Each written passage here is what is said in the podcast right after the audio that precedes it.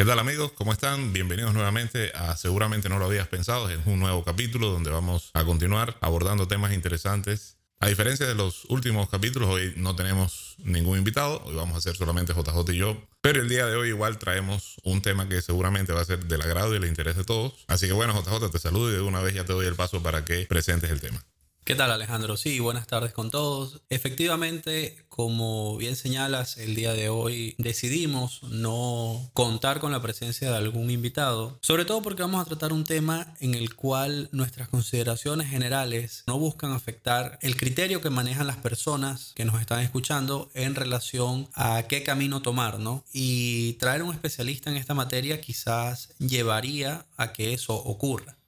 No queremos sugestionar a nadie, sino básicamente dar parámetros limpios sobre qué es lo correcto en relación a este tema tan interesante. El tema de hoy lo hemos titulado Salud y Vida y está enfocado básicamente a nuestro quehacer diario en relación al cuidado de nuestro cuerpo, desde la alimentación hasta el ejercicio que realizamos día a día, el cómo nos cuidamos, el cómo dormimos, el cómo distribuimos todos estos eventos que nos otorgan energía, que nos recargan de energía y que nos ayudan pues a mantener una vida plena.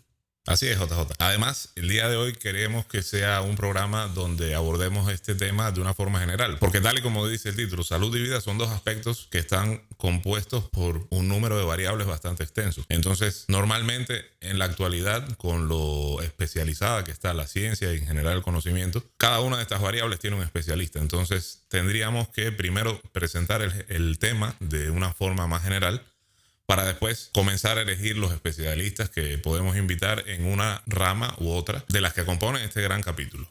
Mira, lo primero que yo quisiera tocar es quizás la distribución de qué parámetros analizar. El primero, efectivamente, ligado quizás a la situación nutricional, es decir, a la situación alimenticia. El segundo, efectivamente, netamente vinculado a la condición física como tal, que es el tema de los ejercicios. Ahora, todas estas categorías para mí van a desembocar en algo importante y es algo que lo menciono al inicio para después llevarlo como conclusión finalizando nuestro capítulo. Y es el hecho de qué queremos obtener en nuestra vida tomando ciertas o cuales características de cuidado en nuestra salud. Y me refiero personalmente a que realmente queremos cuidarnos para obtener qué. Queremos cuidarnos para tener una vida plena, para tener una vida sana, para tener ambas o sencillamente hemos deseado limitar esto para tener otro tipo de actitudes, ¿no? Dígase que yo pueda, por ejemplo, perder algo de agilidad o algo de longevidad en mi vida, pero gano mucha fuerza física, gano mucha destreza y me dedico a ciertas actividades en, que en el día a día requieren fuerza. Este punto de inicio lo coloco a consideración porque, como les digo, creo que es el punto con el que voy a guiar mi conclusión en un futuro. Pero para este desarrollo sí me gustaría agregar una palabra clave, ¿no? Y es la disciplina. Indistintamente de lo que vayamos a elegir en nuestro quehacer, en nuestra transformación diaria de mejoramiento como seres humanos, tiene un, un particular y es el tema de la disciplina. ¿Por qué? Yo me refiero a esto en el siguiente sentido. Nosotros hoy día podemos conversar o podemos dar algún tipo de consideración en relación a qué podría ser lo más saludable para cierta o cual corriente. Pero lo más saludable para cierta o cual corriente se puede quedar solamente en teoría. Llevarlo a la práctica puede ser un poco más difícil. Es decir, levantarme todos los días e imaginar que debo comenzar a quitarme, digamos, algún ejemplo, los carbohidratos del desayuno, del almuerzo y de la cena, tomando en cuenta que sean tres comidas al día. Solo el hecho de pensarlo ya a mí me genera cierta fatiga. El hecho de mantenerlo a lo largo del tiempo, pues me va a generar un cansancio adicional. Y este cansancio adicional es el que se pretende evitar. Los nutricionistas de hoy día, los entrenadores físicos de hoy día, incluso generan o están generando un cambio de rutina en, en dietas con cierta frecuencia, es decir, cada dos semanas, cada mes, para que las personas que están bajo algún régimen alimenticio no tengan la tentación o la dejadez en cuanto a lo que han venido manejando, que es un sistema de dieta determinado, ¿no? Entonces, yo creería que ese sería el concepto inicial para darle entrada a la conversación y es el tema de la disciplina. qué tan disciplinados somos, cómo podemos nosotros comenzar a, observar que somos realmente disciplinados, que tenemos una aptitud de determinación frente a este tipo de temas, si es que la tenemos solamente frente a este tipo de temas o es que la tenemos a, a nivel general en nuestra vida, ¿no? Entonces, bueno, por lo pronto, e, eso sería lo clave para, para iniciar. No sé qué opinión tienes tú al respecto, Alejandro. Sí, yo considero que eso es clave, de la misma forma en la que también es clave definir lo que tú dijiste al principio, o sea, el propósito. ¿Cuál va a ser la, la meta? ¿Cuál va a ser el, el, objetivo que me voy a trazar? Si vivir poco pero intensamente o vivir demasiado de una manera demasiado pasiva o digamos optimizar lo que tiene que ver la intensidad de la vida con la extensión de la misma. Porque hay que estar conscientes de una cosa. No podemos tener, por lo menos con el avance científico y tecnológico que tenemos hasta ahora, hasta el día de hoy, y que está al alcance, obviamente, de una persona promedio. Probablemente aquellos que tengan ingresos muy superiores a los nuestros, tal vez tengan acceso también a conocimientos científicos nuevos de los cuales nosotros todavía no estamos informados. Pero al menos con el avance que tenemos hasta hoy y, y, que está a nuestro alcance, no tenemos una forma de poder beneficiarnos de ambas cosas, o sea, de vivir una vida muy intensa y muy larga. Bueno, cuando hablo de intensidad, no sé si, si estoy utilizando el término más preciso o más exacto posible, pero creo que más o menos entienden la idea, ¿no? Un poco tomando la analogía que hacía JJ del campeón o del, del hombre que gana demasiada fuerza, un, vamos a suponer un, un tipo hipertrofiado, estilo un físico-culturista, que llegue a mantenerse así hasta los 120 años de vida, por ejemplo. Nunca hemos visto eso, ni lo vamos a ver, porque existe una relación de proporcionalidad inversa entre la, digamos, la intensidad de la tasa metabólica y la longevidad. Es decir, mientras más intensa es tu tasa metabólica, mientras más acelerada es, más corta es tu vida. Contrario a lo que puede pensar mucha gente. Pero eso tiene lógica. Es como si a un carro le estás poniendo gasolina a cada rato. Es porque se le está vaciando el, el tanque a cada rato lo estás acercando al final de su vida útil de una manera más rápida que a un carro que probablemente está siendo usado de una, de una, manera más regular, es decir, para ir solamente de la casa al trabajo, del trabajo a la casa y eventualmente los fines de semana para pasear con la familia. Más o menos la analogía sería así. Entonces hay que saber cuál es el objetivo en la vida para después tomar una decisión de qué hacer y saber cuáles son los riesgos también que tú estás asumiendo con cada decisión que tomas y cómo lidiar con ellos de la mejor manera posible. Entonces, sí, para eso se requiere, por supuesto, disciplina. Porque no hay manera de que el plan salga bien si no lo ejecutas disciplinadamente. Si te sales del plan un día, tal vez no haya problema, pero si tu costumbre es salirte del plan dos, tres veces por semana, hasta cuatro, entonces ya sabes que el plan no, no, está el plan, sino más bien el plan es el otro, el, el de saltarte del plan, el de salirte de él. Entonces el resultado sin duda va a ser diferente. Entonces sí, creo que son las dos variables de interés más importantes. Entonces sobre eso basándonos en eso, mejor dicho, podemos después tomar decisiones de qué hacer, qué es lo que vamos a comer, qué es lo que vamos a traer a nuestra vida como actividad física, o qué otro tipo de proceso vamos a integrar a nuestras costumbres para lograr estos objetivos y si vamos a tener, por supuesto, la disciplina de mantenerlos y de cumplirlos al pie de la letra. Yo quisiera iniciar trayendo escena ciertos factores que en algún momento leí de ciertos autores importantes, investigadores justamente del tema de la longevidad en específico, que inciden directamente sobre la longevidad del ser humano.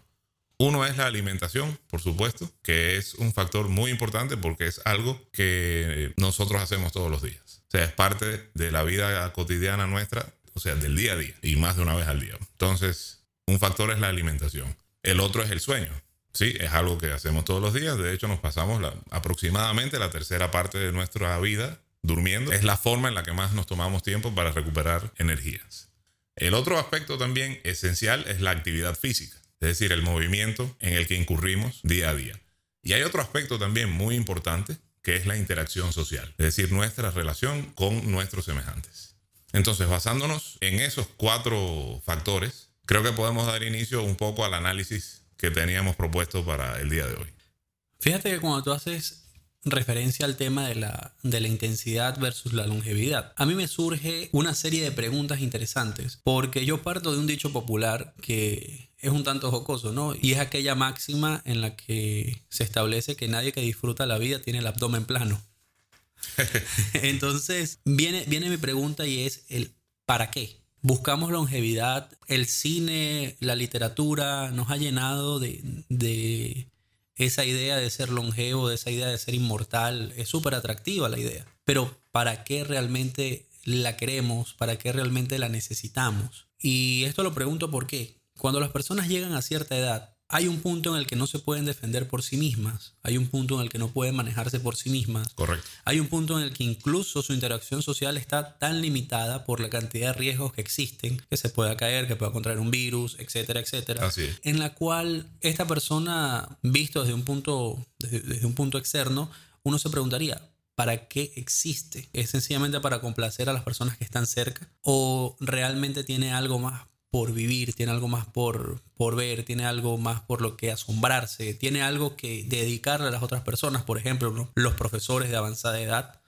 que siguen enseñando a pesar de su edad. Así es. Viene, viene e, ese particular bien interesante de para qué necesitamos nosotros la longevidad. Y dentro de eso también está el tema del proceso. Es decir, ¿dónde está el gusto de, por ejemplo, hacer una dieta en la cual yo me lleno de micronutrientes a través de alimentos verdes, por dar un, ejemplo. Y pues además me lleno la vida de un, buen periodo de mi tiempo en hacer ejercicio. Es decir, una persona, coloco lo más rutinario, ¿no? Una persona que trabaja ocho horas al día, mantiene una dieta sana, se limita de darse ciertos gustos que pueden ser dañinos o no, por ejemplo, gustos en relación al azúcar, a las grasas, etcétera. Porque quiere cuidar efectivamente su, salud. Pero esta persona de 30 y de años, que mantiene sus 8 horas de jornada de trabajo, además de mantener una dieta, de limitarse en estos gustos, sale de su trabajo a las 5 de la tarde y se va a un gimnasio. Y dedica allí unas 2 o 3 horas al día. Son dos o tres horas al día en las cuales ya tú vienes de estar cansado de, la actividad propia del, trabajo y pasas quizás a estar cansado físicamente por el agotamiento propio del gimnasio. Al llegar a tu casa quizás tengas otras cosas que hacer, preparar la ropa y la comida del día siguiente, si por ejemplo eres padre, madre, atender a los hijos. Entonces, ¿dónde está el placer de esto? ¿Dónde, ¿Dónde, está el gusto? ¿Dónde vemos nosotros la satisfacción de este proceso? Bueno, pero ahí está el, el tema de la meta. Tu meta es la satisfacción, el placer. ¿Para qué vive el ser humano si no es para eso? No sé, yo no estoy seguro de que ese sea el objetivo de la gente. ¿Y cuál sería entonces el objetivo? Depende, no sé. El objetivo de, qué sé yo, Einstein era descubrir los secretos del, universo por medio de la física. Ya. Eso, él sabía que eso no necesariamente iba a ser una actividad placentera. O sea, en un final tal vez le iba a traer la satisfacción después de haber descubierto algo. Ok. Tal vez, ¿no? Ok. Pero sabe que eso es un momento no es el, día a día. Ya. Pero, a ver, las personas que se dedican, por ejemplo, a, un campo determinado de estudio, disfrutan ese estudio. ¿Que se autorrealizan al momento de tener un resultado? Sí, pero ellos disfrutan el estudio. ¿ok? Sí, en es decir, yo no hubiese estudiado, por ejemplo, nada relacionado a las matemáticas porque no es algo que yo disfruto hacer. Contrario, a mí me gusta muchísimo leer y pues me fui por una carrera humanística. Entonces... Sí, pero, pero ¿por qué? A ver, tú te fuiste por una carrera humanística, eso está claro. Porque es lo que te gusta. Sí. ¿No hubieses preferido no tener que estudiar y estar todos los días de fiesta? Pudo haber sido, sí. Pero por el contrario, si yo hacía eso, no iba a tener el tiempo o las aptitudes para poder desarrollar mi vida. Es decir, si yo no estudio, no me gradúo. Si no me gradúo, no, no produzco la misma cantidad de dinero. No, no, no, no te hace falta. El dinero ya lo tienes porque lo heredaste de un tío tipo Bill Gates. No sé, vamos a suponer. Ok, tengo esa facilidad. Tiene, tiene, supongamos que tiene esa facilidad. Tú lo hubieses dejado ahí, ok, yo tengo lo que la cantidad de dinero para vivir una vida entera sin necesidad de preocuparme por generar más. Mis hijos que vean ellos cómo se resuelve. Cómo se resuelve. Pero cuando, cuando yo muera, pues mientras esté vivo, igual vivirán de la misma herencia. Claro. Pero mientras tanto, vamos a, disfrutar de la vida y ya. Con más razón, hubiese estudiado porque es algo que me gusta. Pero una persona que, por ejemplo. O sea, te gusta más que estar de fiesta y. Yo creo que podría limitarlo, pero no tengo, por ejemplo, que preocuparme en decir, oye, si no paso este semestre, no tengo cómo pagar el siguiente, necesito aprobar. No, sencillamente yo estudio lo que quiero estudiar, de la manera que quiero estudiar, con esa cantidad de dinero, incluso si me demoro un poco más de tiempo, realmente no afectaría mi, mi estilo de vida. Y en el proceso yo igual estaría aprendiendo. Eso, ojo, eso como, como algo muy, muy personal, ¿no? Una óptica muy personal. No, no, yo sé, yo sé. Pero... Por eso te hago la pregunta a ti, pues no, no, tengo tampoco otra, ahorita otra referencia a quien acudir. claro, pero básicamente al momento en que yo tengo todo resuelto, este, puedo darme los disfrutes que, que requiera. Si mi disfrute es dedicarme al estudio, me dedico al estudio. Si mi disfrute es salir de fiesta, salgo de fiesta. Pueden haber personas que te van a responder sí, sí tengo todo, yo necesito estudiar y me quedo en mi casa. Pero ahí viene, la, ahí viene la siguiente pregunta. ¿Qué voy a dejar yo para generaciones futuras si es que podría dejar algo? Quizás con el estudio lo pueda hacer, con la fiesta muy probablemente no. Ya. La historia se ha marcado de personas que han estudiado de una u otra manera. Depende del periodo de la historia también. Estamos hablando ahora de la era del conocimiento. No, no, yo, yo me refiero incluso a, a épocas arcaicas. ¿Por qué? Porque hay personas que pueden no haberse dedicado a estudiar una carrera profesional, pero estudiaron, por ejemplo, el campo que iban a dominar. Estudiaron la estrategia de guerra que iban a ejecutar. Con estudio me refiero al tema del análisis. El Ah, análisis que hicieron Un para análisis, lograr ya. sus objetivos. Sí. ¿Y cuánto les llevó este análisis para ser fructífero? Incluso en aquellos momentos en donde era más difícil obtener información, estos análisis requerían una mayor profundidad, requerían mayor tiempo, requerían mayor delicadeza, consultas a personas que pudiesen estar un poco más experimentadas en los temas. Entonces, ¿qué ocurre? Ellos, y coloco el ejemplo, ellos hacían esto quizás porque era lo que les gustaba, porque necesidad propiamente puede que no la hayan tenido. Sí, pero eh, ahí es donde yo, donde yo veo, probablemente tú lo estás analizando así porque tú, tú has nacido en una época en la que la búsqueda del placer es algo que- que hasta se vende como un objetivo en la vida. Claro. O sea, tú y yo, quiero decir, no hemos nacido en esa época. Pero no siempre ha sido así. Y yo pienso que en realidad hay muchos, tenemos ejemplos y no muy lejanos en la historia de gente que no ha vivido. A ver, yo no creo, por ejemplo, que mm, alguien que se lance a hacer una reforma política profunda en un país tenga como objetivo el placer. Yo, yo dudo mucho de eso. Mm, el objetivo para, para mí de esa persona sería el control y el control le genera placer. Yo no estoy seguro de eso. Yo- o sea, eso habría ¿A- que estar en la ¿Hacia mente. dónde, ¿Hacia dónde crees que apuntaría? Que- no, yo, Por ejemplo. yo pienso que, que él de verdad, hay gente que de verdad cree que tiene una, una misión eh, de orden superior y que la misión de, la- de esa persona en la Tierra es transformar el, el- el- el universo en el que vive, digamos, el entorno en el que vive. Ok, ver, por ejemplo, alguien como, eh, y esto sí está un poquito alejado en la historia, ¿no? Como Genghis Khan, ok. que conquistó prácticamente todo el Asia. Bueno, parte de ello. Tú dices, obviamente, creo que incluso hay teorías que dicen que todavía el ADN de él existe en un cuarenta y tantos por ciento de la población mundial, porque el hombre aldea que llegaba era aldea que violaba mujeres y tenía Ok. ni sé cuántas esposas. Y hay teorías que dicen eso, no, a mí no me consta. Pero está bien. Él tenía la facilidad de reinar sobre todo aquello que conquistaba, pero no es demasiado trabajo. Para, para- Tener sexo, comer, ¿eh? no requiere, pa- digo, para una persona, Claro, claro. no requiere armar una guerra y todo eso. O sea, o sea, no es demasiado trabajo. Claro, para el que lo, para el que lo ve así, sí. El que le parece que es su, que, que es su ideal, que es su objeto de vida, va a ser satisfactorio. Pe- Pero por. No, es satisfactorio de la recompensa, que en eso yo no te lo, no, no te lo niego. Pero el proceso Ah, ok, sí, el proceso, el proceso agota, eh, efectivamente. agota y yo no lo veo placentero. El tema de la, de la- O sea, igual, tú vas a una guerra y tú sabes, te puedes morir en cualquier momento. Claro, claro. sí, sí, el riesgo.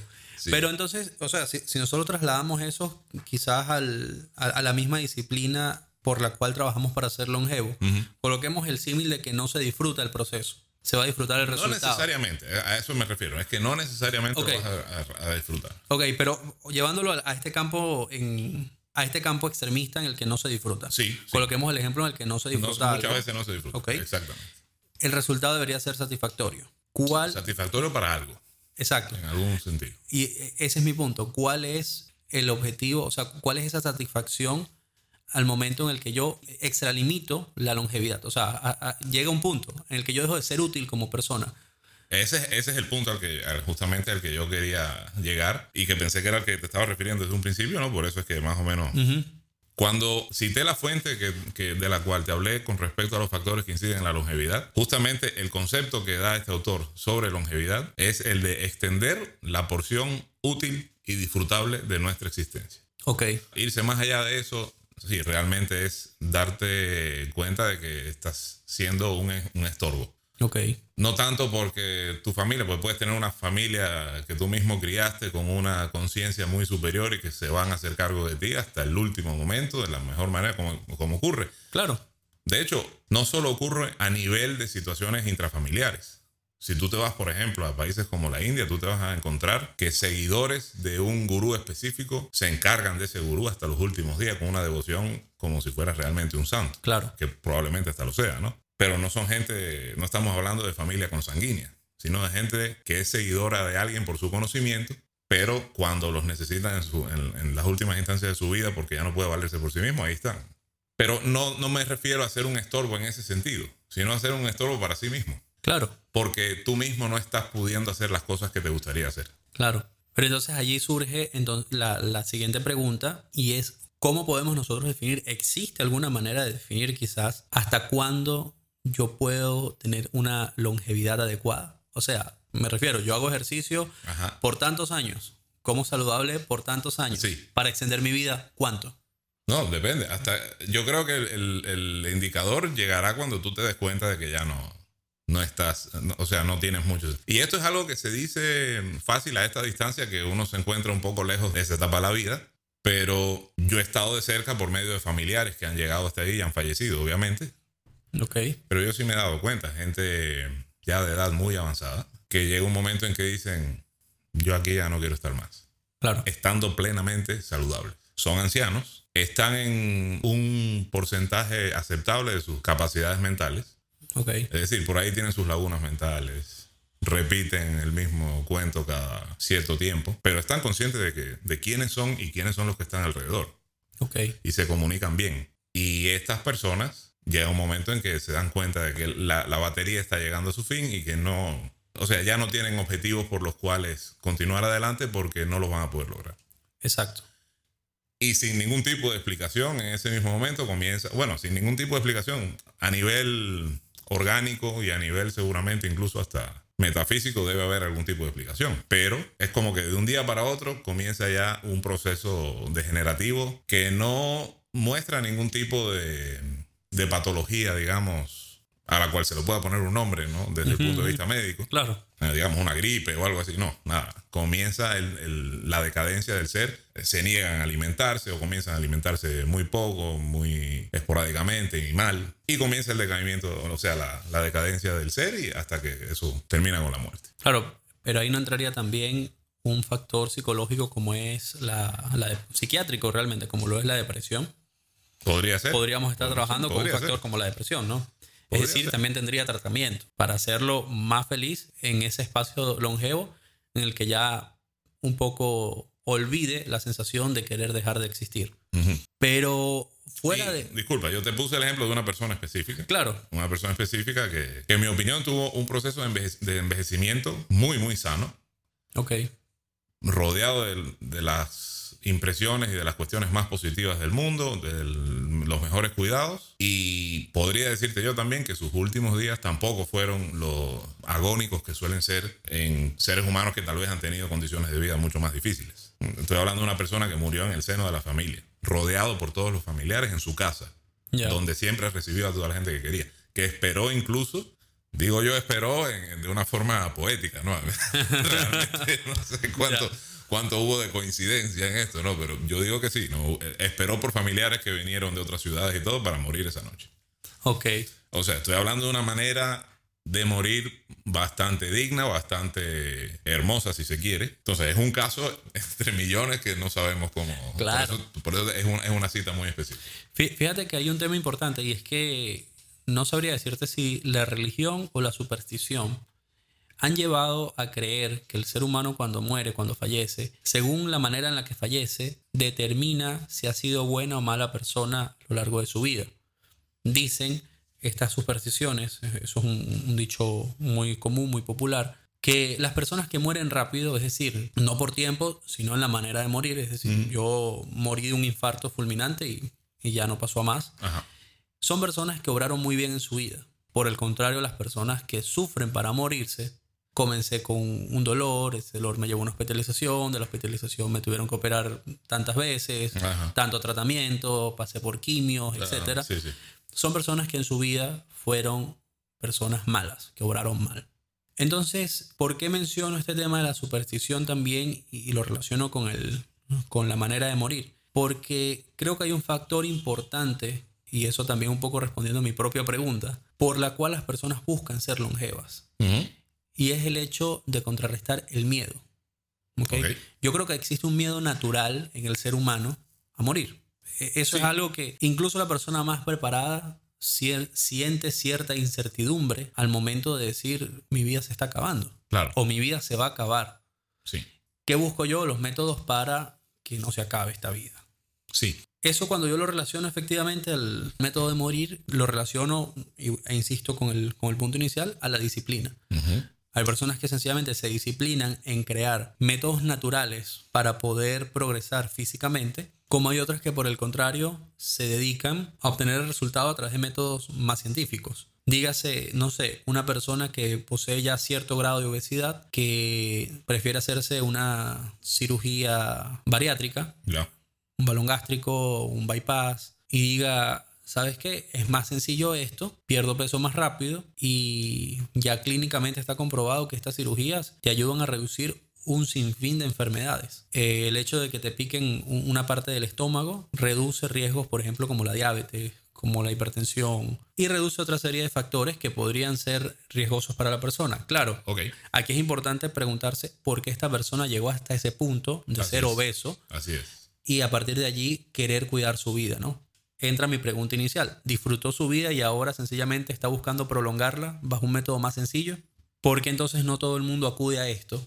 Porque por el contrario generamos un método entre comillas más natural en donde determinamos cierto tipo de alimentación para que esto no pase y que a posterior ejecutamos cierta actividad física, tomando en cuenta que incluso las personas, y, para mí esa es la parte cíclica, el bucle del que no se puede salir, incluso las personas que trabajan con la situación médica, un bypass gástrico, etc., en un punto tienen que comenzar a hacer dieta, porque si dejan esa dieta determinada que se les, que se les envía, pues vuelven a engordar. Y de hecho, eso mismo te iba a decir yo justo mientras estaba haciéndote la pregunta. Claro, y, de hecho dejan de tolerar ciertos alimentos. Así es. Entonces realmente están haciendo el mismo sacrificio, pero a posterior. Estas personas que hacen la, situación clínica, ¿no? Así es. Sí, sí, sí. No pasan su vida haciendo sacrificios, sino que lo hacen ya en una etapa más reducida de su vida. Entonces, ¿por qué tenemos la otra actitud de ser disciplinados?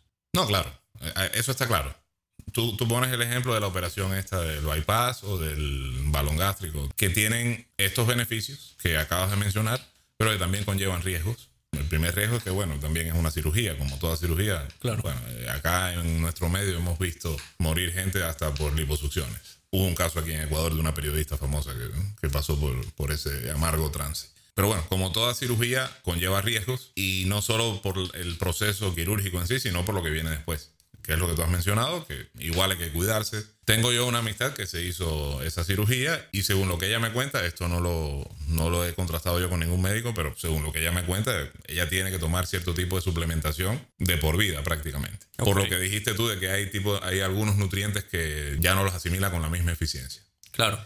Entonces, bueno, sí, está disfrutando hasta cierta edad y luego toma la decisión y cambia. Bueno, eso lo hacemos todos en cierta forma.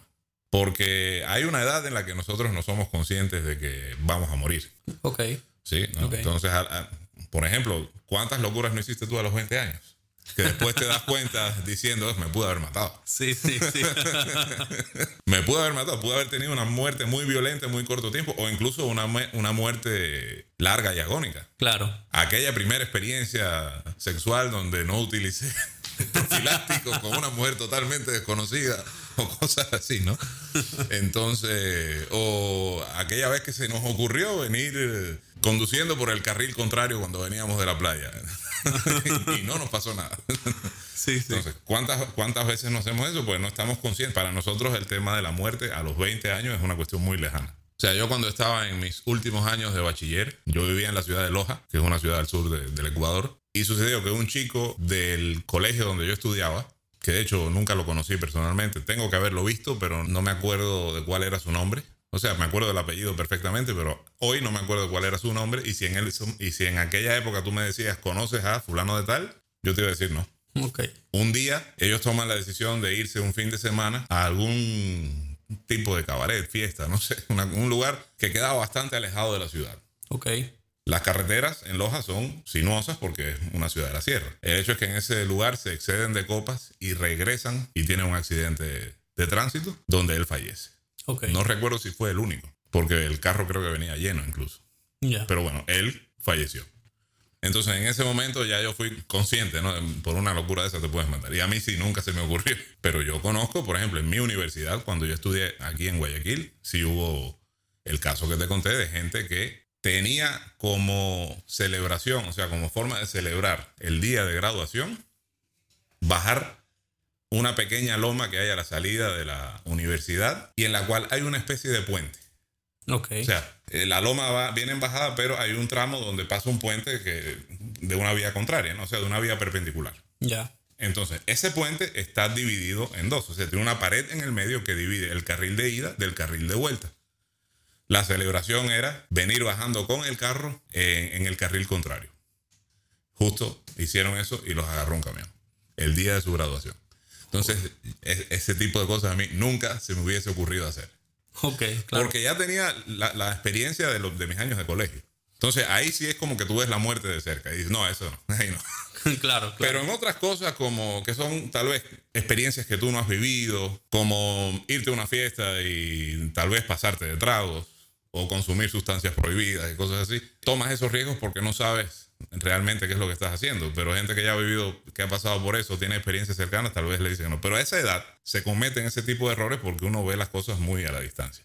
Luego ya disfrutaste toda esa parte y llegó una edad en la que dice, bueno, yo quiero seguir disfrutando. Ya de otra forma, porque no me llama mucho la atención, qué sé yo, andar de galán conquistando chicas o parejas en lo que, lo que sea cada vez que salgo a la calle, pero sí quiero darme mi gusto y viajar por el mundo, por ejemplo. Y no quiero que la cosa se termine ahorita. Claro. Y entonces ahí te preocupas por prolongar tu existencia. O sea, por tener tiempo para hacer más. Y el componente del miedo que tú dices también existe, sin duda. Yo sí pienso que hay gente que puede en algún momento de su vida conquistar cierta parte de ese miedo. Siempre va a haber, pienso yo, una resistencia natural desde tu parte más instintiva hacia lo desconocido. Claro. A abandonar este sitio que es donde tú te sientes cómodo y en control.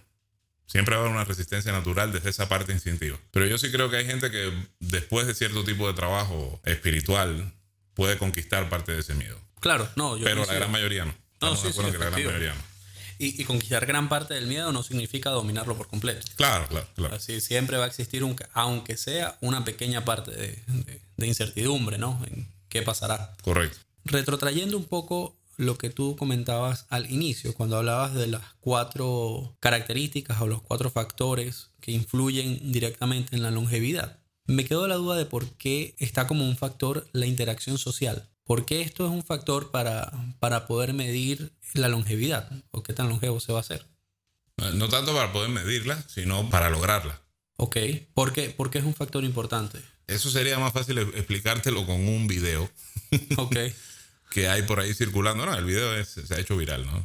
Existe por ahí, es, es de un caballo que está sumergido en un pantano. Prácticamente lo único que tiene fuera del pantano es todo el cuello, la cabeza, obviamente, ya. y parte del lomo. Ok. Pero él ya está metido en el pantano y resignado a que no puede salir. Ya ni siquiera está haciendo el esfuerzo por salir. Ok, De pronto llegan unos granjeros, se los ve por sus vestimentas, da la impresión de que son mongoles. Y digo, por las vestimentas y por las características orográficas, ¿no? Tal vez son de alguna parte de China también, ¿no? Pero bueno, eh, se los ve que llegan y comienzan a analizar un poco la situación. Ven que ellos tampoco van a poder sacar a la fuerza al caballo, porque son solo tres. ¿Qué es lo que hacen? Buscan ellos a una manada de caballos, de su propio ganado Ok, y los hacen, ellos mismos los van guiando, ¿no? Y los hacen correr en círculo alrededor del caballo que está sumergido en el pantano. Cada vez una carrera más y más fuerte, más impetuosa. Llega un momento en el que el caballo solo, cuando ve a todos los- sus semejantes, a todos los caballos corriendo alrededor de él, comienza él mismo a hacer el esfuerzo, a tratar de salir. Y finalmente lo logra. ok. Finalmente lo logra, alza una pata, y finalmente, ya al final obviamente se lo ayuda, ¿no? Pero tiene que salir de él. Claro, Entonces ahí es donde yo veo el poder del, del colectivo. Ok, El poder ok. de la colectividad. Y hay otro video también famoso, que es el de estos niños japoneses que están en un salón de, de gimnasia y están intentando hacer eh, el salto este de, de obstáculos. Ok, Y viene un niñito hace un primer intento y no puede saltar el obstáculo, luego hace el segundo. Después del tercer intento, vienen todos los compañeritos del equipo, se le agrupan en círculo, en un círculo en torno a él y le empiezan a gritar cosas. Dale, vamos. Bueno, en japonés yo no entiendo qué es lo que le dicen, pero me imagino que es algo de eso. Y en cuanto terminan de gritarle eso, van, se sientan, él hace el intento y brinca el, el obstáculo, ok, sin ninguna dificultad. ok. Entonces, hay sin duda, digamos, en sus niveles más bajos se puede decir algún tipo de transmisión energética o algo así, pero yo me atrevería a pensar hasta que hay cierto contacto ahí con alguna especie de conciencia superior a la que tiene acceso todo ser humano por medio de, de sus centros sensoriales y que el colectivo te hace consciente de eso. Además, bueno, fuera de eso, ¿no? Hay investigaciones que sí avalan el hecho de que las personas que viven dentro de una comunidad llegan a cumplir más años que las personas que viven de una manera más recluida, con contacto social escaso, etcétera. Veo ahí algo importante y es el tema de la situación motivacional. O sea, efectivamente para poder mantener la disciplina, según este énfasis que hace la persona a la cual citas y la cual acabas de explicar, creo que uno de los perfiles o uno de los requisitos indispensables para poder mantener esta disciplina tiene que ver con la motivación. Y la motivación parte, eh, o, su, su esquema más sencillo, parte de trabajar en colectividad. Por eso también entiendo yo que se puede hacer más fácil hacer ejercicios por dar un, ejemplo de los que hemos conversado, en un gimnasio y no hacerlo en tu casa. Sí, hay un componente de eso importante, sí, es verdad. Entonces, sí, sí me parece lógico y me parece interesante definirlo porque dominar el hecho de que estamos motivados, es decir, motivar características, identificar cuáles son las características que nos pueden hacer disciplinados, nos pueden llevar a obtener el resultado que queremos, ¿no?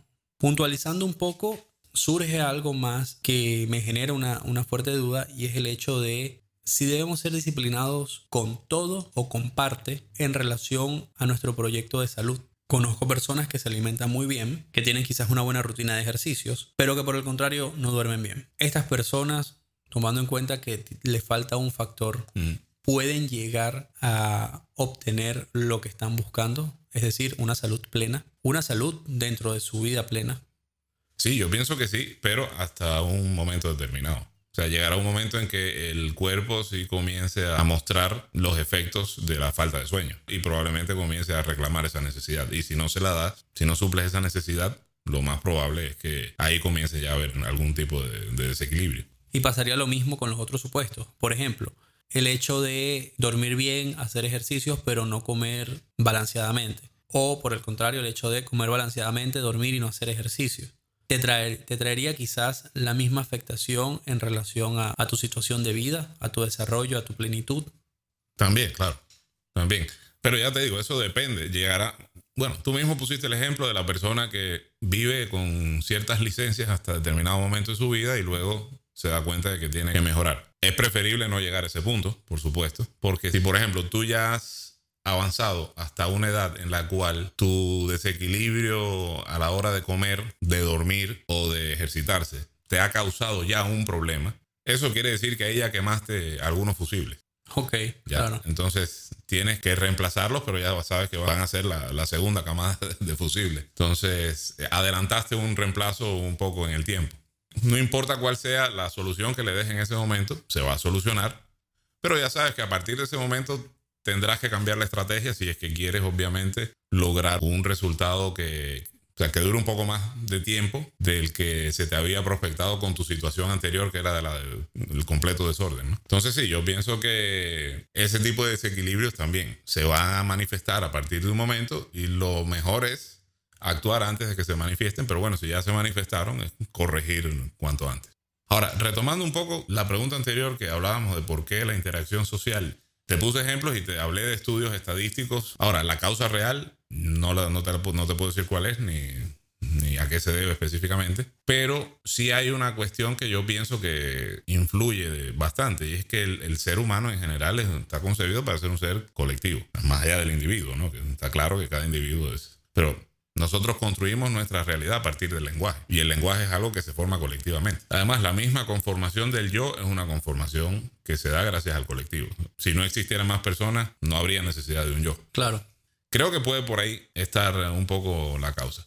Ahora, con respecto a los, a los otros aspectos, ya has hablado del sueño, de la alimentación.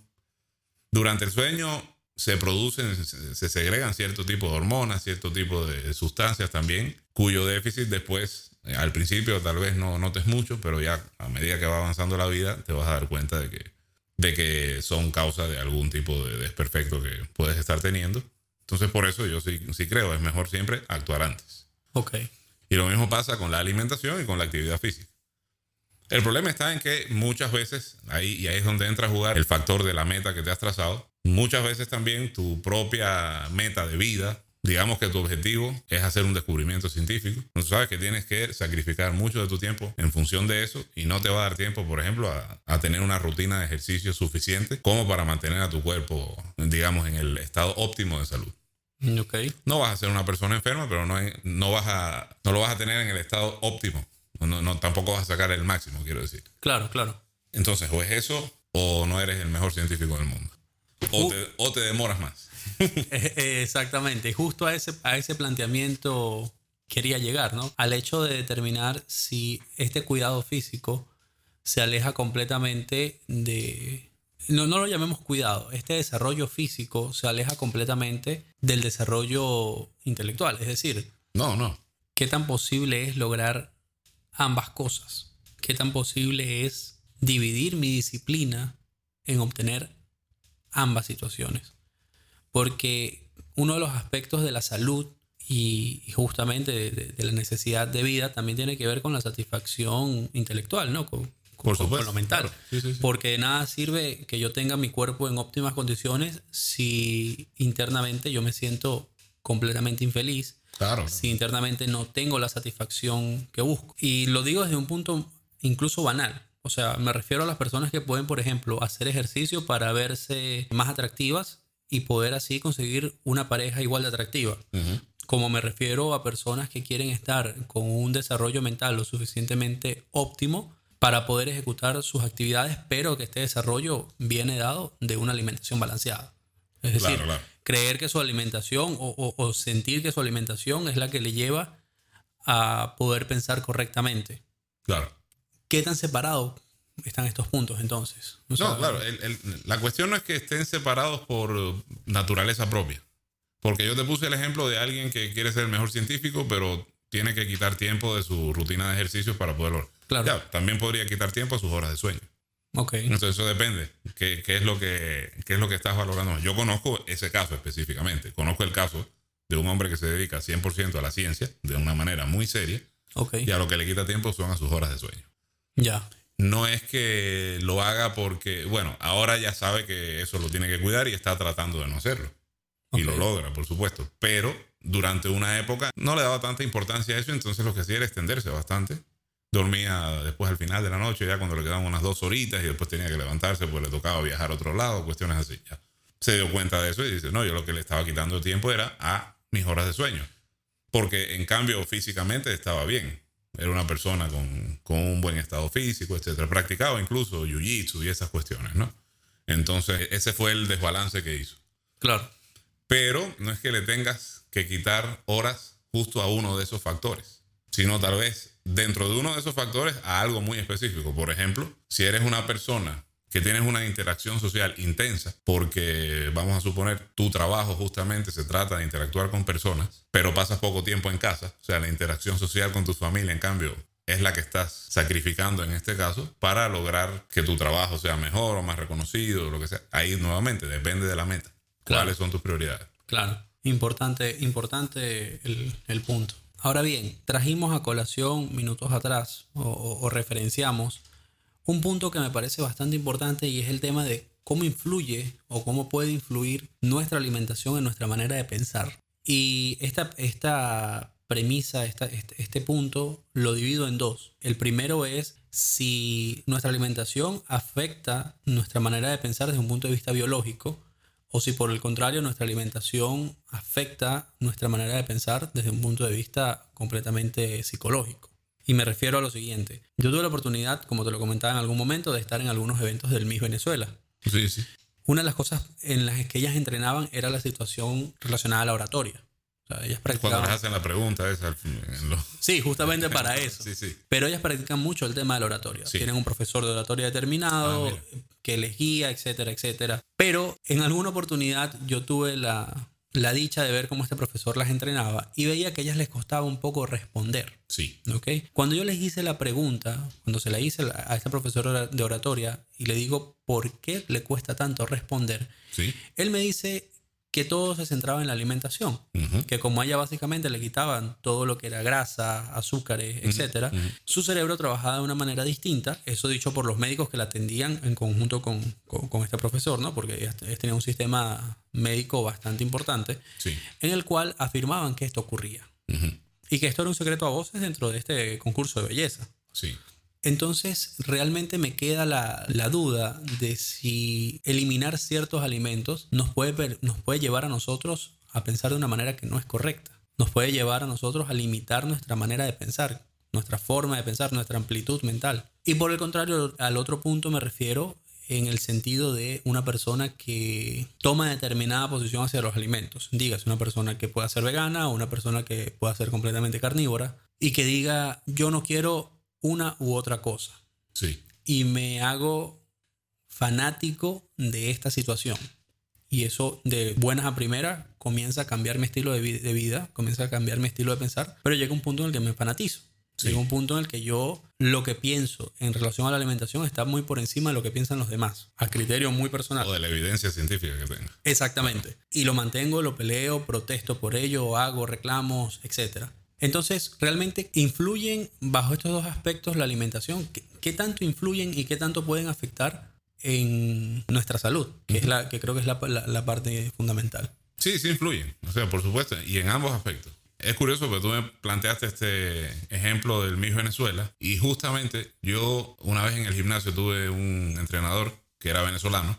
Ok y él me contó un, caso parecido cuando yo le hice una consulta con respecto a, algo de la alimentación, ¿no? Y me doy cuenta, porque además recuerdo que cuando tú trajiste este ejemplo en un capítulo anterior, hablaste de una demanda que hubo sí. justamente por esta cosa y la demanda era por no comer grasas o algo así. porque la persona decía que la grasa era. Bueno, es curioso porque hay gente que toma la misma posición con respecto a los carbohidratos. Unos dicen que la causa de, de este tipo de déficit mental se debe a los carbohidratos, otros dicen que es la grasa. Ok. Y justamente el entrenador que yo tenía en el gimnasio, que era de origen venezolano, decía eso. El cerebro necesita azúcar. Entonces, la realidad, yo tengo un amigo que le hizo una investigación muy interesante llevando a un número de pacientes, creo que era como 2.000 pacientes, a un estado de glucemia cero, que eso es recontra difícil. O sea, eso solo puedes lograr farmacológicamente. Ok. Es imposible que tu glucemia caiga a cero así porque... Ni aunque dejes de comer azúcar. Ya. Tú dejes, bueno, yo te puedo dar el ejemplo. Yo he dejado de comer por 20 días. Dejado de comer ningún tipo de alimento. Y mi glucemia siempre está por encima de los 50. Bueno, entre 30 y 50. Ok, ok. Ya que me la he medido justamente en, eso, en esos días. Que te caiga cero es imposible. Entonces él, usando medios farmacológicos, hace esto y las personas y les hace preguntas a los pacientes y los pacientes responden normalmente.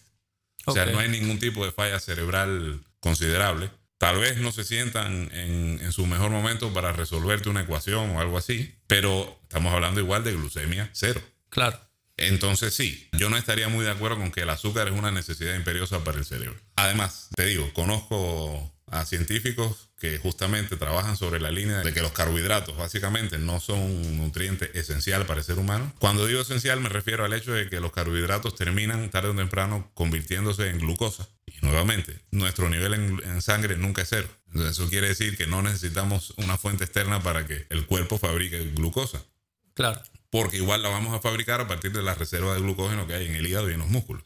Entonces, te estoy hablando de gente que trabaja sobre esa línea a nivel científico y que cumplen a rajatabla este tema y son científicos, ¿entiendes? No están, no, están, dependen de su trabajo intelectual. Entonces, por ese lado no, pero sí, sin duda, una alimentación influye en cómo piensas. Hay determinado tipo de nutrientes que a tu cerebro no le puede o bueno, que el déficit va a, causar cierto tipo de fallas a la hora de pensar, a la hora de razonar. Por ejemplo, existe la colina que después se convierte en un neurotransmisor importante que es la acetilcolina. Ya. Que esa está contenida, por ejemplo, en la, en la yema de huevo. Yo he visto que por ahí venden suplementos que contienen colina. Ok. Y es curioso porque casi todas las pastillas las venden en una concentración inferior a que si te comieras dos yemas de huevo. Ok. Y las dos yemas de huevo, sin duda, son más baratas. Efectivamente. son más baratas que las pastillas. Entonces, eh, y las dos yemas de huevo son una cantidad suficiente como para empezar el día con ese, con ese nutriente para tu cerebro. Ya. Ya, entonces, bueno, no todo el mundo le gusta la yema de huevo líquida, eso está claro, pero bueno, es, es así. Eh, Es, algo, es un ejemplo de cómo podemos suplir. Pero entonces sí, hay determinados micronutrientes que facilitan ciertas funciones cerebrales y hay otros que, que no, que por el contrario te causan sueño, te dan más pereza, ¿no? Y te inducen ese tipo de estado. Los carbohidratos. ¿eh? Claro, exacto. Y Una vez escuché, eso sí no lo he buscado, pero una vez me acuerdo que había una, un escrito donde decía que el triptofano, que es una sustancia que viene en el pavo, por ejemplo, Ya. que es una sustancia, que es un alimento que muchos comen por su contenido en proteína, eso también es una, es, es una sustancia que te causa sueño. Ok. O sea, no, no favorece tu, tu estado intelectual más alerta. Ok, ok. Entonces, no lo he comprobado, no he visto nada al respecto científico, pero bueno, es un comentario que una vez escuché. Pero sin duda, sí existen micronutrientes que favorecen actividades cerebrales y otros que no. Claro. Ahora, con respecto a lo otro también, existen las enfermedades carenciales. Durante la época de la conquista Sí. de América se descubrió, creo que más o menos fue por esa época, tal vez históricamente puede haber un margen de error de algunos años, ¿no? Pero esto se descubrió gracias a la, a, a la navegación, porque se dieron cuenta que los navegantes que pasaban muchísimos días en el mar sin comer alimentos que tuvieran por lo menos una cantidad mínima de vitamina C, comenzaban a desarrollar cierto, cierto tipo de, de síntomas, sangramiento en encías, cuestiones así, ¿no? Ok. Eso después ya se denominó a esa enfermedad con el nombre de escorbuto, que es una enfermedad carencial que te da por la deficiencia de vitamina C y que se cura justamente supliendo esa deficiencia. Ok. No hay, no hay otra forma. Y es una forma muy sencilla. Entonces, justamente se descubrió eso porque eh, había algunos marineros que tenían cierta provisión de algunos cítricos y ellos no, no padecían de, de esos problemas porque tomaban el zumo de esos, cítricos. Por eso el, el, nombre del, del componente, digamos, de la vitamina C, el nombre es ácido ascórbico o ascorbato de sodio, si es una sal, o sea, en su forma ácida o en su forma salina, porque eh, ascorbato, eso viene de escorbuto Ok, ok. que es la enfermedad carencial. Y así, hay otras. Cada, cada deficiencia de un micronutriente te va a causar una enfermedad que le- se, llama enfermedad carencial, ¿no? Pelagra, beriberi, etcétera. Todas esas son enfermedades Ok. carenciales. En el caso de los veganos que tú comentabas, si bien es muy difícil, realmente tienen que pasar muchos años para que un ser humano agote sus reservas de vitamina B12 a un nivel tal que le cause un problema carencial, una enfermedad carencial. En el caso de los veganos, que son muy estrictos y que se mantienen disciplinadamente siendo veganos por varios años, es posible. Ok. En ese caso es posible. Un vegetariano, tal vez no. Porque yo he visto vegetarianos que te dicen que hasta comen pescado de vez en cuando. El pescado no es un vegetal. no Bueno. conozco ningún árbol que... Neo vegetariano. Sí, pero el vegano estricto, que ese sí no te consume nada de origen animal, y si se mantiene así por años, no debería tampoco consumir suplementos, por ejemplo, de vitamina B12, porque la, la fuente de la vitamina B12 son los animales. O sea, no hay ningún árbol que te dé una fruta o ninguna planta que te dé una fruta o cuya hoja contenga vitamina B12. Ok. Esa vitamina es exclusiva del mundo animal, exclusivamente de las vísceras de los animales. Puede también estar contenida en los huevos de algunos animales. Ya. ¿Qué pasa? Eh, se llama esa vitamina, se llama cobalamina. Vas a escuchar eh, cianocobalamina, etc. Cobalamina es el- la vitamina B12 y su función es madurar los glóbulos rojos. Ok. Entonces, la falta de eso, una falta crítica, que te puede, ya te digo, es muy difícil que ocurra, ¿no? Tiene que pasar años sin que ingieras nada de vitamina B12. Pero si se te sobreviene eso, anemia perniciosa. Ok. Porque no, has no- o sea, no se ha llevado a cabo la eritropoiesis, que es la maduración de la generación de los glóbulos rojos. Entonces, ¿ya cómo se cura? Nuevamente, supliendo esa, esa, deficiencia. Y también puede sucederle a los hijos de, de esas madres que tienen ese tipo de vida, porque ellos sí, la única forma de obtenerla es de la leche materna. Entonces, si se prolonga demasiado, a los hijos quiero decir a los recién nacidos, Sí, sí. si se prolonga demasiado ese periodo de lactancia sin recibir nada de vitamina B12, porque esa es la única fuente, entonces ya, a, él, a ellos les puede dar también. Claro. Ahora, fíjate que complementando también un poco el segundo aspecto de lo que tú decías, yo también quiero referir a que esta parte psicológica o, este fanatismo psicológico no solamente te lleva a las afectaciones médicas por la, la degeneración o la carencia de ciertas vitaminas, como tú lo, lo explicaste, sino que además creo que sería contrario socialmente el fanatismo de la disciplina, el fanatismo de la motivación, porque la disciplina y la motivación como pilares para tú poder estructurar una vida sana, saludable, tiene que ver o están asociadas al concepto de conciencia. Y cuando tú eres fanático, tú no, no asocias conciencia a esto, tú sencillamente mantienes una posición estructurada, determinada y llenándote obviamente de lo que estás escuchando día a día de un entorno similar. Me refiero, eres vegano, por, por dar el, el, ejemplo, no es que esté hablando de los veganos, sino es el ejemplo más, más directo que tenemos, y te reúnes con otras personas veganas, tú vas a, obtener las ideas de, esta persona, de estas personas veganas para fortalecer la tuya. Pero por el contrario, lo normal es, Mm. no es que busques a una persona que sea carnívora para preguntarle por qué tú eres carnívoro, cuáles son los beneficios. No, yo sencillamente como fanático Mm. me centro en la afirmación de que ser vegano está bien por Mm. X o cual circunstancia, pero no analizo quizás el por qué ser carnívoro está bien por X o cual circunstancia. Al momento en el que yo pierdo eso, en el que yo pierdo el interés por investigar o por conocer la otra cara de la moneda, por conocer la otra parte, mi disciplina, mi motivación va a estar condicionada. En el momento en que uno de los argumentos que tengo para ser vegano me falle, me voy a sentir deprimido, me voy a sentir triste, voy a sentir que no tengo la fuerza de continuar. Ujú. Mientras me funcione, lo mantendré. Sí. Pero al momento en que me deje de funcionar socialmente, voy a comenzar a sentirme menos. ¿Pero ¿qué- por qué? ¿Por Porque qué no estoy seguro de lo que estoy diciendo. Ok, porque ya Porque- tú sientes que te está fallando el argumento que sostiene tu forma, Efectivamente. tu forma de vida. Al ya. momento que eso me falla, que eso tambalea, pues Ujú. yo, dejo de, yo, yo dejo de avanzar. Y ese es el punto con el definir cuál es mi sistema. Y es a lo que Claro, me refería con el tema psicológico, ¿no? Sí, pero también hay que tener en cuenta que una opción es esa, sentirte mal, sentirte menos, pero hay gente que también lo que dice, bueno, tal vez lo que hay es que corregir un poco el sistema. Y se puede seguir siendo vegano, pero con excepciones o con ciertas, eh, digamos, licencias que se puede permitir una. Ya ahí no estaría siendo vegano. No, te- claro, ya. Y en ese punto estás viendo el lado contrario. Bueno, o lo, o lo que estás haciendo es re- redefinir el concepto. Exacto. Ya. Pero estás viendo el lado contrario que daría un concepto mucho más integral de lo que está. De lo que Claro, está. y yo pienso que eso en el fondo es la solución, por si acaso. Sí. En el fondo la solución es integrar lo que es. Porque, a ver, encontrar un sistema de alimentación o de ejercitación o, eh, o en general un sistema holístico de vida ideal, yo creo que es imposible. Ideal que en el sentido de que sea el, el mejor indiscutiblemente. Ok. Yo creo que es un poco imposible, porque por lo menos considerando al ser humano actual, teniendo en cuenta de que hay seres humanos que quieren, por un lado, vivir una vida en paz, Ok. y hay otros que quieren romper récords olímpicos, Hmm. ya.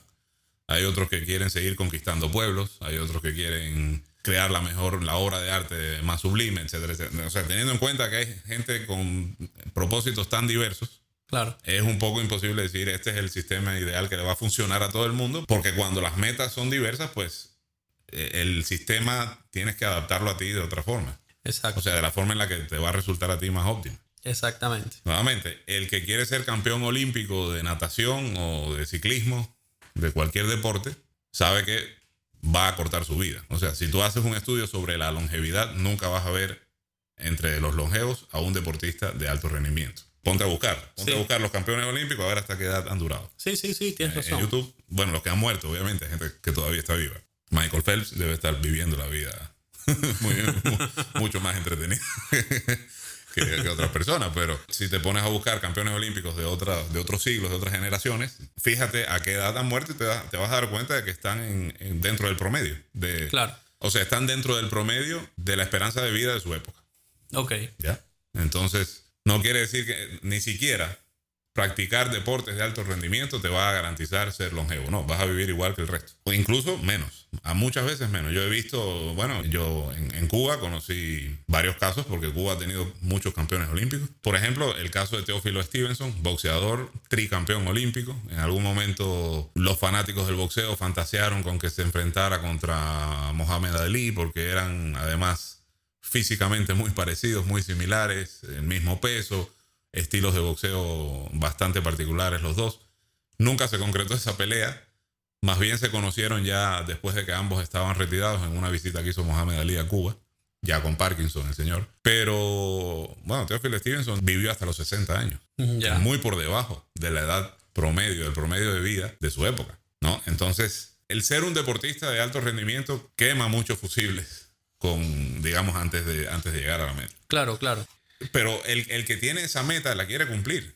O sea, no, a mí no me interesa vivir hasta los 60 años. Yo quiero ser el tricampeón olímpico de boxeo en pesos tal y tal y tal. Efectivamente. Esa es mi meta. Yo, yo vine aquí para eso.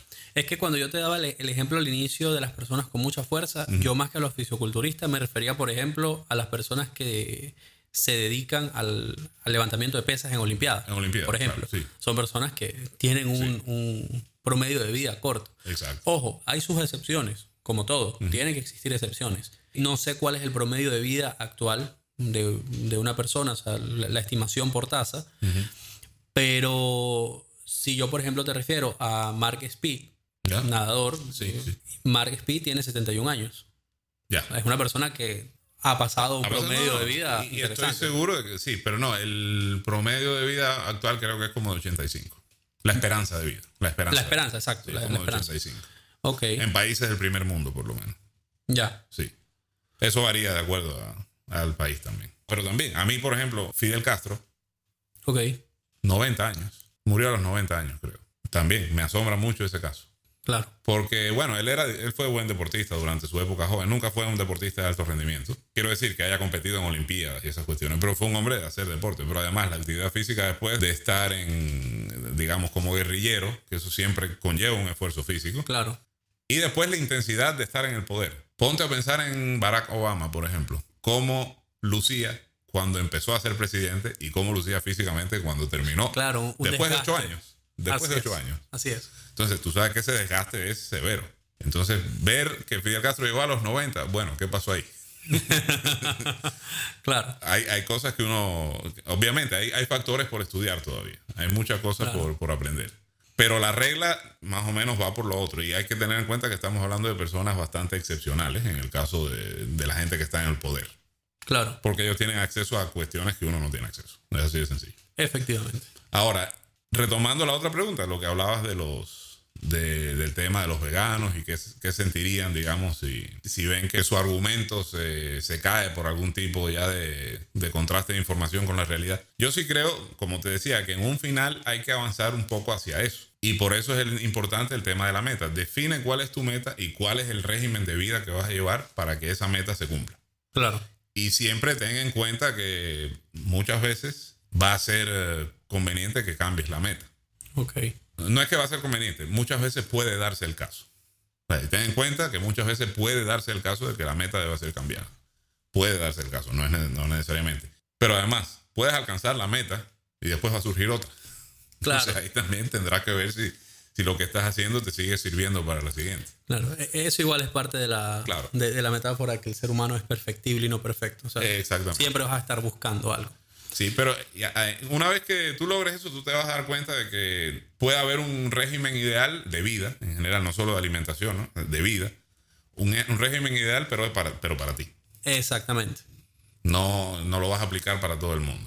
Y en el caso de los veganos, tienes que tener en cuenta que los veganos son veganos por una cuestión que no necesariamente tiene que ver con la ciencia, sino por una cuestión que está más vinculado a valores éticos, valores de índole moral, vinculados un poco al respeto por la naturaleza, por los animales Sí, sí. específicamente, que bueno, puede darse el caso de que de la misma forma en la que un ser humano hoy decide que quiere ser campeón de atletismo, alguien decide que él va a vivir por los, por los animales, cueste lo que cueste. Y Claro. si tengo que sufrir anemia, pues la sufriré y veré cómo más o menos resuelvo ese problema en algún momento. Y teniendo eso en cuenta, también ellos tendrán que perfeccionar su sistema para que para durar lo más posible. Claro, así es. Y, y el tema de los veganos como un ejemplo muy particular, o sea, muy directo de, de tantas situaciones que Sí, podemos claro, derivar de, de esta conversación. Sí. Ahora, yo creería que entonces quizás como abreboca este tema fue suficiente, fue bastante interesante. Creo que nos da el campo, como tú decías al inicio, para poder traer al especialista o a los especialistas determinados para cada uno de los puntos que hemos conversado y poder desarrollar capítulos subsiguientes. Para ello yo os invitaría a nuestros oyentes a que dejen sus comentarios al momento de escuchar este capítulo. ¿Cuál de los especialistas o cuál de las ramas que hemos conversado acá les ha interesado más? Porque según eso podríamos nosotros quizás también organizar un poco el, el sentido de nuestros invitados, ¿no?